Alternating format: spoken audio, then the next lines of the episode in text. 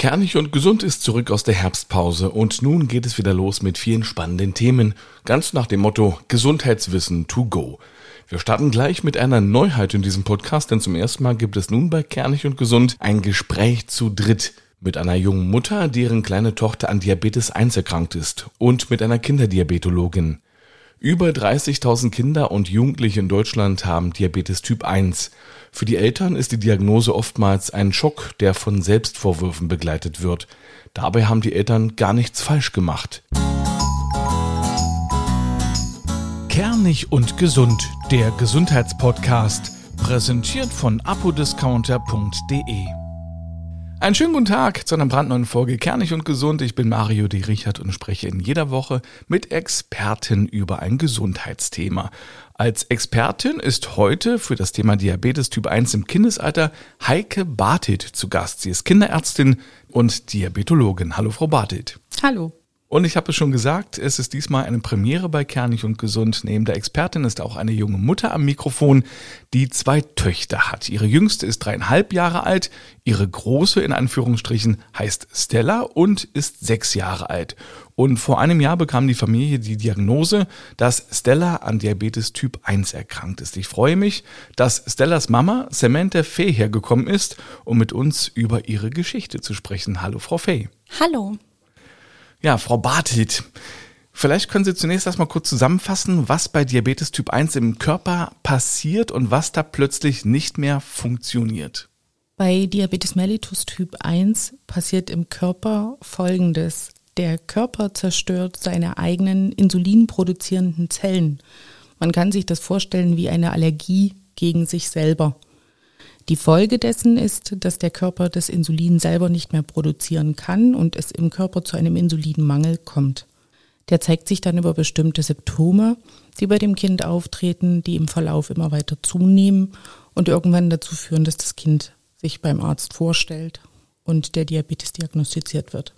Frau Fee, bevor Ihre Tochter die Diagnose bekommen hat, haben Sie sich da jemals in Ihrem Leben mit Diabetes beschäftigt? Tatsächlich überhaupt nicht. Also ich habe das schon mal gehört, Typ 1 Diabetes im Speziellen. Aber wenn mich jetzt jemand gefragt hätte, welcher Diabetes ist denn der, den meistens die älteren Leute haben, ist es jetzt Typ 1 oder Typ 2? Ich hätte es nicht beantworten können. Und dann wurden sie plötzlich ja gezwungen, sich damit zu beschäftigen, als ihre Tochter dann plötzlich zur Diabetikerin wurde. Haben Sie denn in der Familie bereits Diabetes Typ 1 Fälle? Nein, überhaupt nicht. Also für uns war das komplettes Neuland und erstmal auch dadurch der Schock mitbegründet.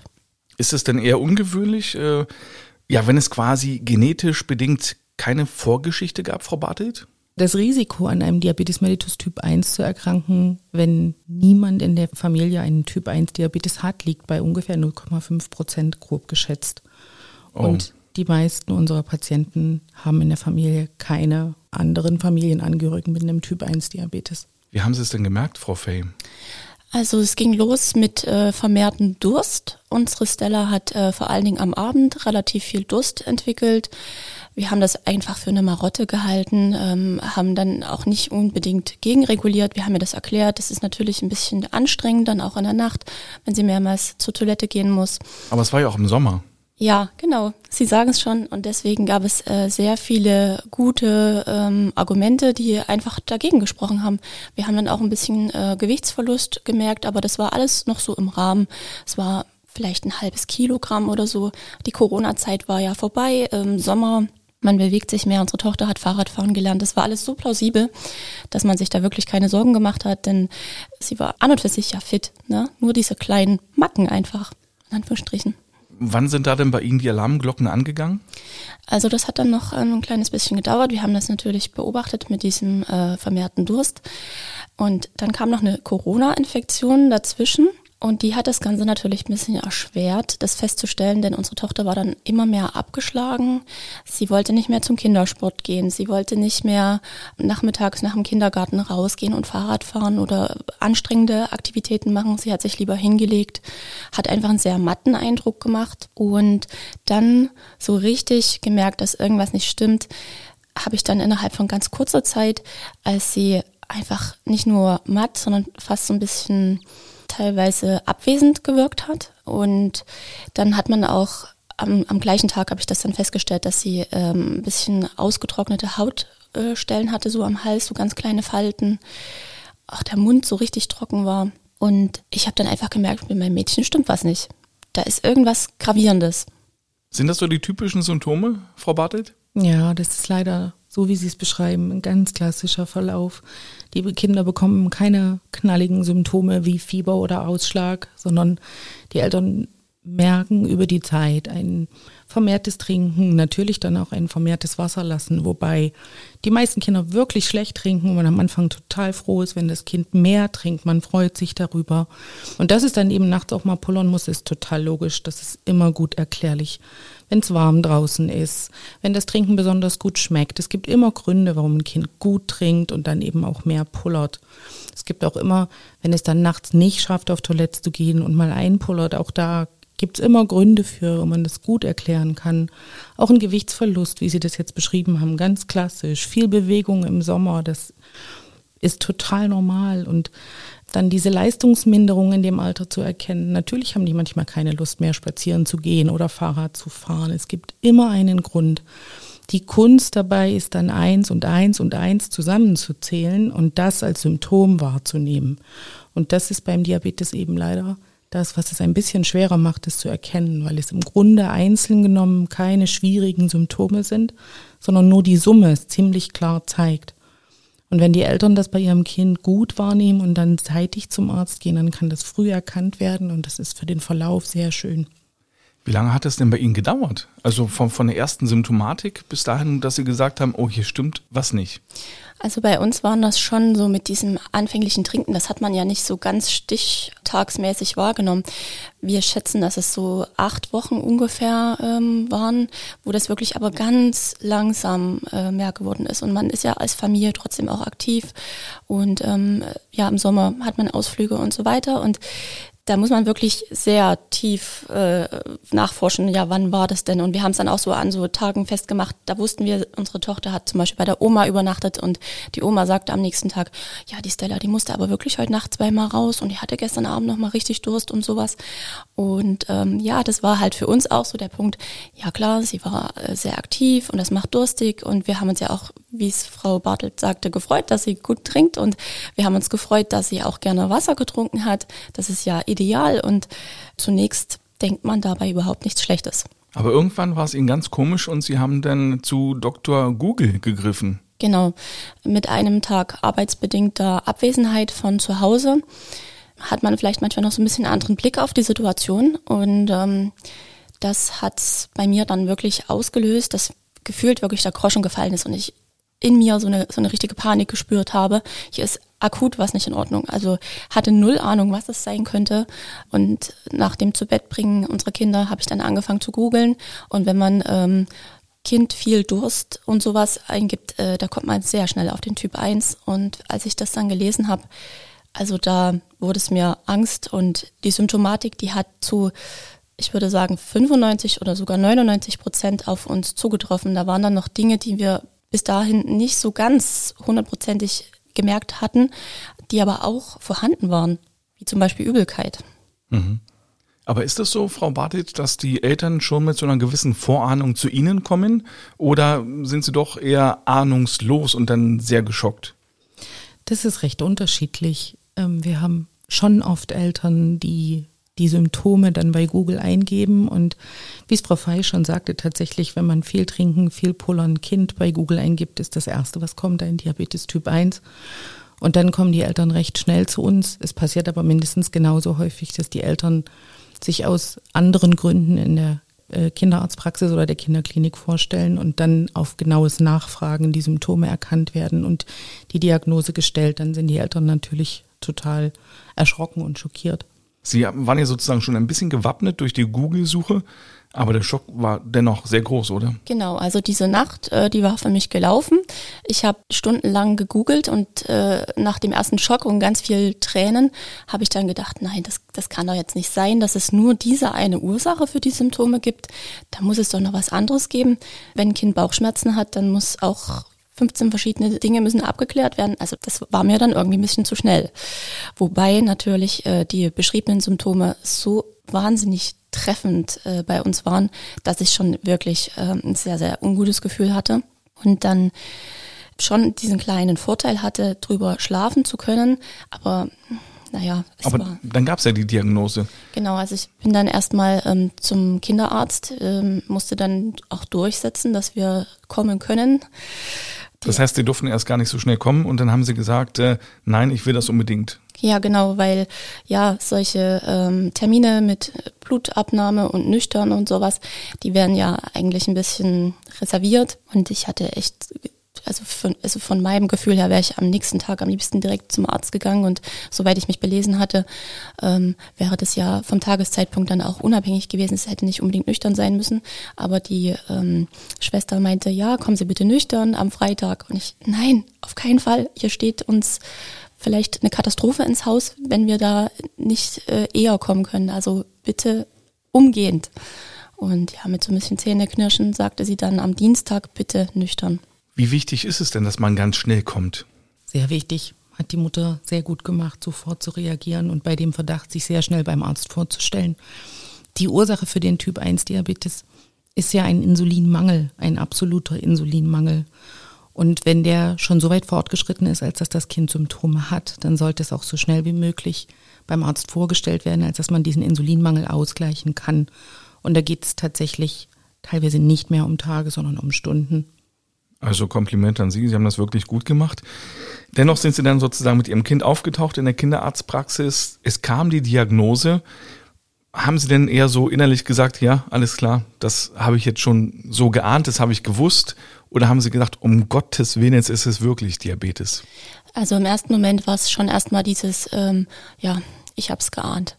Ähm, aber natürlich ist es eine Diagnose, die man ähm, erstmal verarbeiten muss und wo dann ähm, nach einer gewissen äh, zeitlichen, nach einem gewissen Zeitabstand kommt dann schon auch Panik und das äh, Gefühl von Ohnmacht, würde ich mal sagen. Ja. Ne? Und in der Klinik dann wir sind dann direkt im Anschluss nach der Praxis in die Klinik gefahren. Ähm, da hat man dann schon erstmal auch die Tragweite gespürt. Und wahrscheinlich gab es auch da die ersten Tränen. Auf jeden Fall. Also bei dem Aufnahmegespräch, ich weiß noch, es war eine junge Ärztin, äh, wollte mir Mut machen und hat gesagt, das ist eine Diagnose, mit der kann man heute sehr gut leben. Und ich hatte wirklich noch gar keine Ahnung, was auf uns drauf zukommt. Ähm, aber trotzdem, wenn sein Kind akut krank ist und spätestens in dem Moment, als die Sprechstundenhilfe oder die, die äh, Schwester auf mich drauf zukam und sagte, ja, wir nehmen jetzt gleich nochmal ein bisschen Blut ab und schauen mal, ob Normalstation oder ITS, das war der Moment, wo ich gemerkt habe, oh mein Gott, hier ist es sehr ernst. Damit kamen sicherlich auch bei Ihnen die ersten Selbstvorwürfe, weil Sie wahrscheinlich gedacht haben, ich habe mein Kind falsch ernährt. Ähm, nein, das tatsächlich gar nicht, weil das hatte ich am Abend vorher schon ähm, gelesen, dass das wirklich überhaupt nichts mit Ernährung zu tun hat. Und das hätte mich auch total gewundert, weil wir eine ausgewogene Ernährung bisher immer hatten. Und deswegen kam dieser Punkt in mir gar nicht. Aber ich habe mir Vorwürfe gemacht, dass ich es so lange mit angeschaut habe und quasi nicht eher reagiert habe. Aber ich habe, wie gesagt, das hatten wir eingangs auch schon, diese kleinen Symptome, die hat man, die, die äh, schätzt man nicht als so dramatisch ein, als dass man da so mit großer Anstrengung zum Arzt geht. Frau Bartitz, Sie haben das schon anders erlebt, dass Eltern wirklich gedacht haben, sie haben ihr Kind falsch ernährt. Ja, leider relativ häufig. Das ist ein verbreitetes Bild, dass ähm, viele Leute haben, dass wenn man einen Diabetes bekommt, dass man da selber dran schuld ist. Beim Diabetes mellitus Typ 1 ist das ganz klar nicht so. Das hat nichts mit Ernährung zu tun. Das hat nichts mit den Dingen zu tun, die das Kind umgeben, wenn es aufwächst, also in welcher Umgebung es aufwächst oder was es isst, was es für Medikamente bekommt, ob es geimpft wird oder nicht, ob es ein Antibiotikum nehmen muss oder nicht. Die Eltern können die Entstehung der Erkrankung nicht beeinflussen. Und auch nicht die Zeit. Ne? Also Samantha hat sich ja jetzt die Gedanken gemacht, dass sie zu spät gekommen ist, aber auch der Zeitpunkt selbst erinnert ja nichts an die Diagnose. Nein. Wir wissen, dass je eher der Diabetes festgestellt wird, die Betreuung über die lange Zeit ähm, sich ein bisschen vereinfacht. Wenn die Kinder erst in einer schweren Ketoazidose auf Stationen kommen, dann ist die Betreuung häufig etwas schwieriger, weil der Diabetesverlauf etwas schwieriger sein kann. Zumindest zeigen das die Zahlen. Das ist individuell natürlich trotzdem noch unterschiedlich. Aber den Zeitpunkt, das zu erkennen, ist für die Eltern extrem schwierig, weil die Erkrankung doch recht unbekannt ist, obwohl es die häufigste Stoffwechselerkrankung ist. Und man kann den Eltern das in keinem Fall vorwerfen. Wie lange dauert bei den Eltern in der Regel die Phase, dass sie erkennen, dass sie nichts dafür können? Das ist sehr unterschiedlich und ich glaube, das ist auch der schwerste Punkt für Eltern, generell anzunehmen, dass ihr Kind jetzt eine chronische Erkrankung hat, die nicht wieder weggehen wird und zu verstehen, dass sie nichts falsch gemacht haben. Ich glaube, das dauert bei vielen Eltern deutlich länger als Tage und Wochen. Wir machen eine ganz kurze Unterbrechung und dann geht es an dieser Stelle weiter.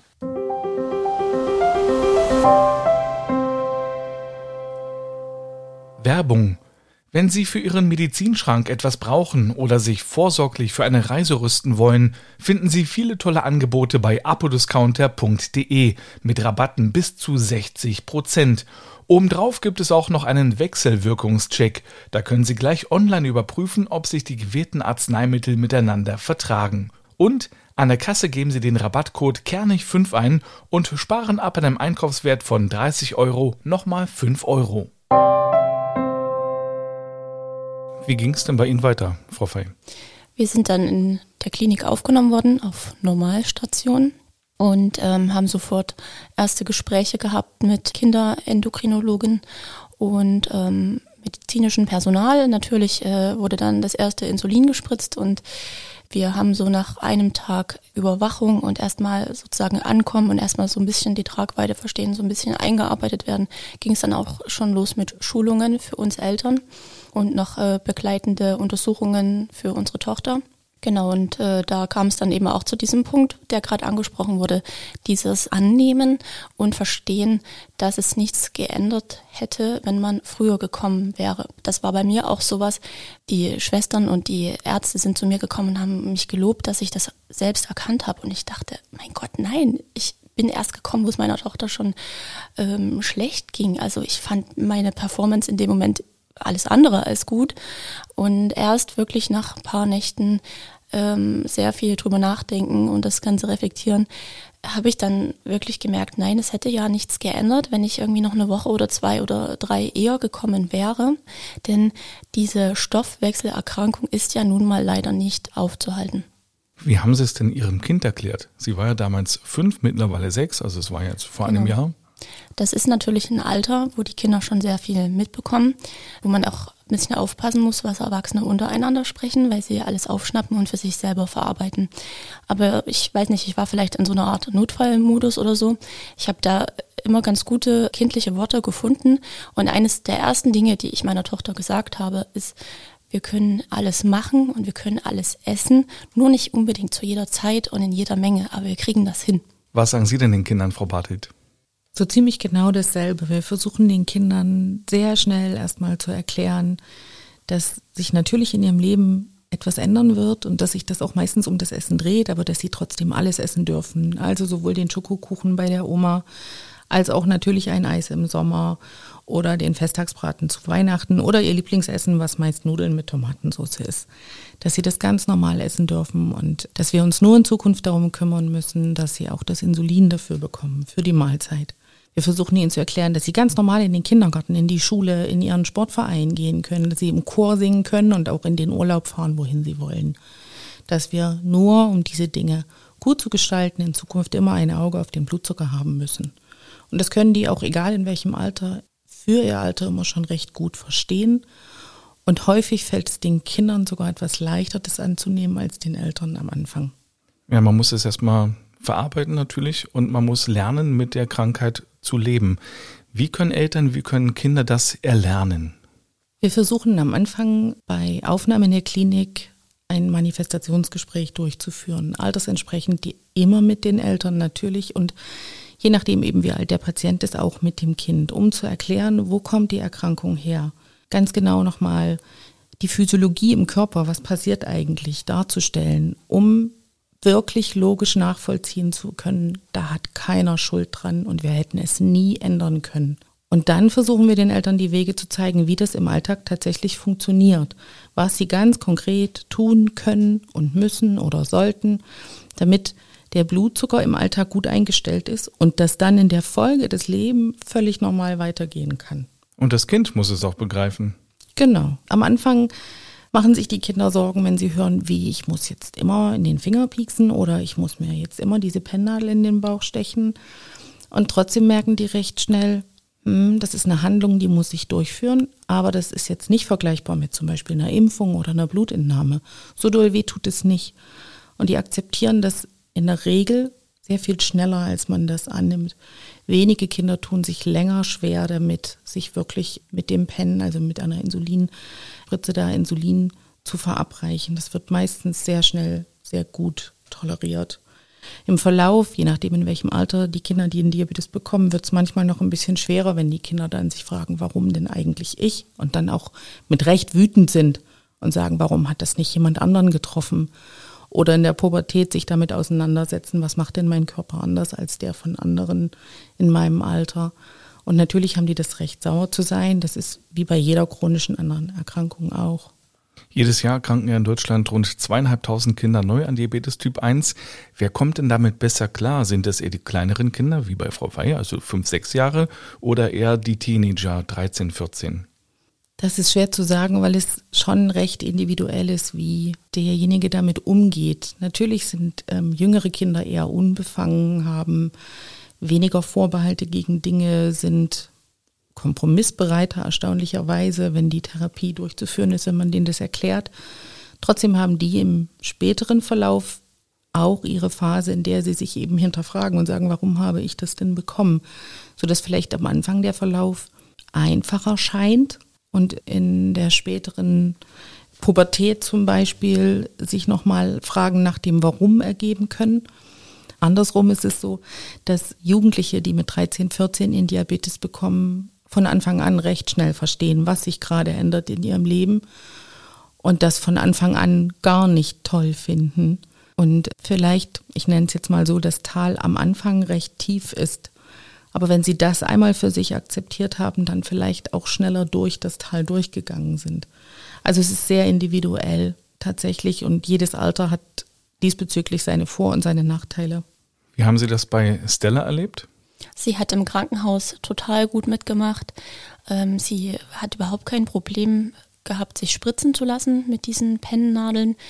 Und ähm, sie hat dann durch das zugeführte Insulin ganz viel Appetit bekommen und ganz viel Hunger entwickelt. Das ist auch ziemlich klassisch. Und ähm, ja, ich habe bei ihr beobachtet, dass sie dann die Ernährung wieder ganz anders wahrgenommen hat, mit richtig viel Genuss und, und Elan gegessen hat. Und der erste Schritt, also in der Klinik, war relativ gut, war relativ einfach.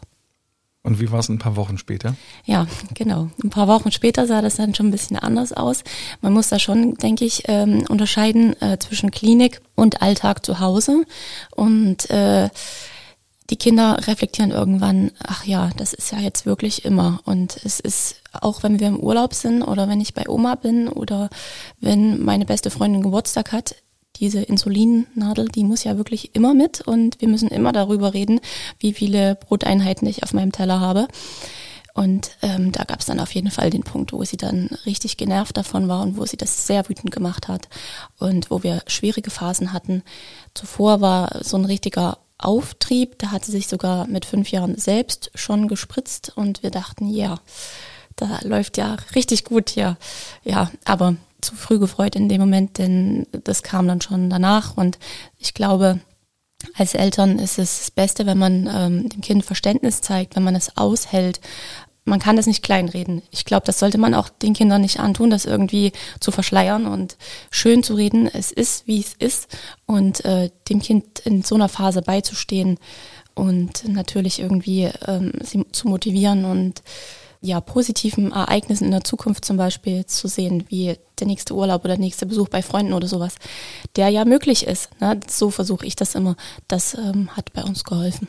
Und Sie waren ja auch schon mit Ihrer Tochter, mit Ihren beiden Töchtern und Ihrem Mann im Urlaub in Portugal. Genau. Da haben Sie mir mal ein Foto geschickt. Da gibt es ein äh, tolles Bild am Strand mit Ihrer Tochter, die sozusagen den Sensor am Arm hat, aber genau. trotzdem, trotzdem sehr unbeschwerten Urlaub da erlebt hat. Also sie hat das jetzt quasi schon richtig integriert. Das kann man schon so sagen. In ihrem Alltag hat sie das ähm, sehr ja, bewusst jetzt integriert oder weiß es, dass es dazugehört. Sie ist trotzdem auch äh, mindestens einmal am Tag genervt, wenn ich da mit diesem Pennen um die Ecke komme und sage, ja, wir müssen aber jetzt vorm Essen nochmal und am Abendbrottisch. Und Stella wie denkst du, schaffst du zwei Schnitten oder eine nur? Oder da ist sie schon öfter richtig genervt davon. Aber ich habe jetzt eben auch gelernt, ähm, dass es sein muss, dass wir uns da, mm, ja, wir, wir können es nicht entschuldigen, das einfach mal nicht zu machen, sondern wir müssen das halt durchziehen. Und nochmal auf den Urlaub zurückzukommen, das sind solche Ereignisse, die ich dann gerne auch nutze, um zu sagen, schau mal, wir können auch sowas.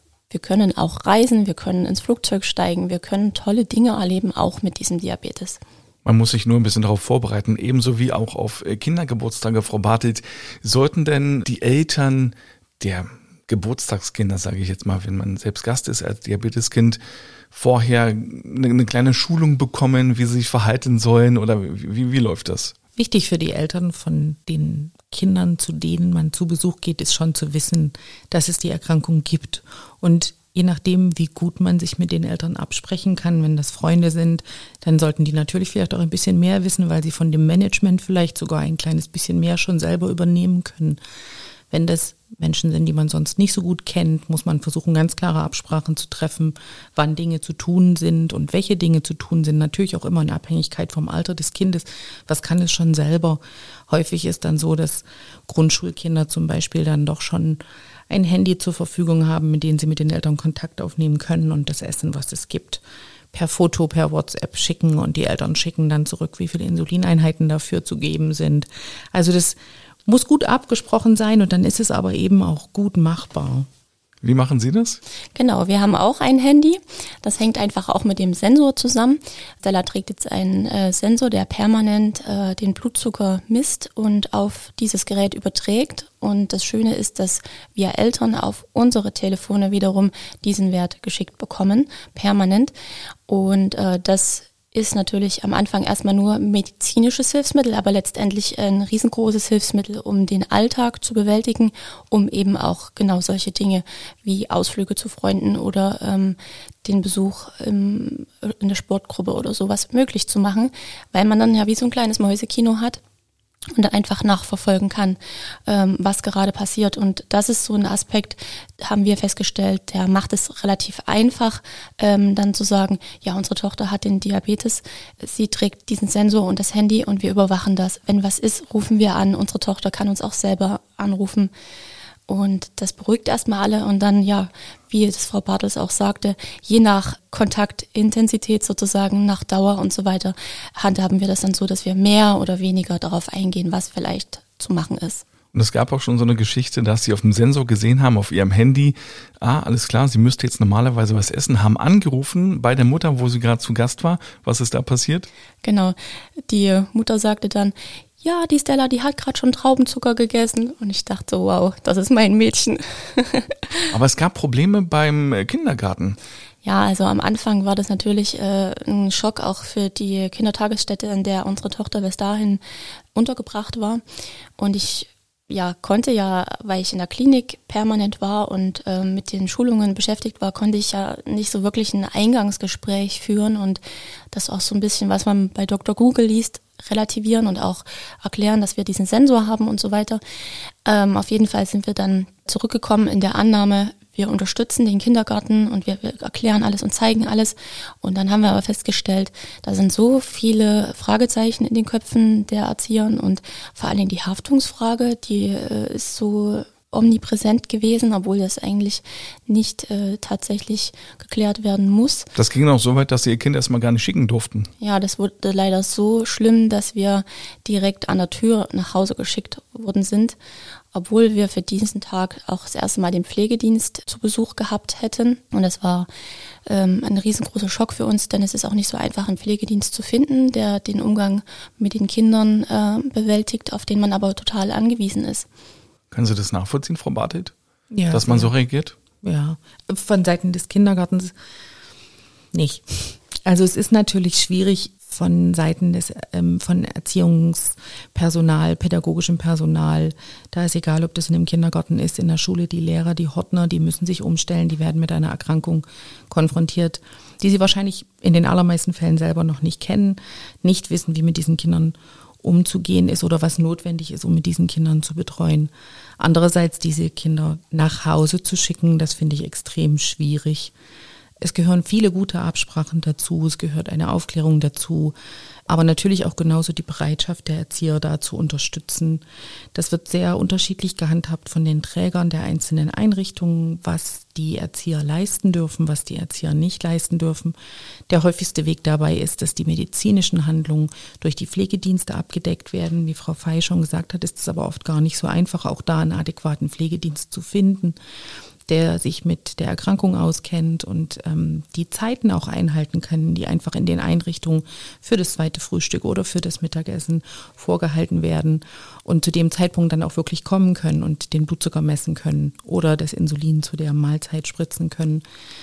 Es gibt aber auch Einrichtungen, die alles selber leisten tatsächlich, wo man auf offene Erzieher trifft, offene Lehrer oder Hortner, die sich bereit erklären, sich das erklären zu lassen, diese Dinge zu verstehen und zu sagen, ich übernehme das nach dieser Schulung, kann ich da einige Schritte selber nehmen oder aber tatsächlich mit dem Kind gemeinsam die Therapie.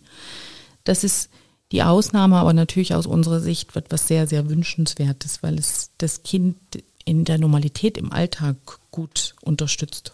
Das ist wirklich eine XXXL-Folge heute und äh, deshalb teilen wir das auf. In der nächsten Woche, meine Damen und Herren, geht es dann genau an dieser Stelle weiter mit diesem tollen Gespräch mit Frau Fey und Frau Bartet. Ihnen erstmal vielen Dank fürs Zuhören. Hören Sie wieder rein. Nächste Woche, nächsten Mittwoch gibt's Kernig und Gesund mit der Fortsetzung dieses Gespräches. Tschüss.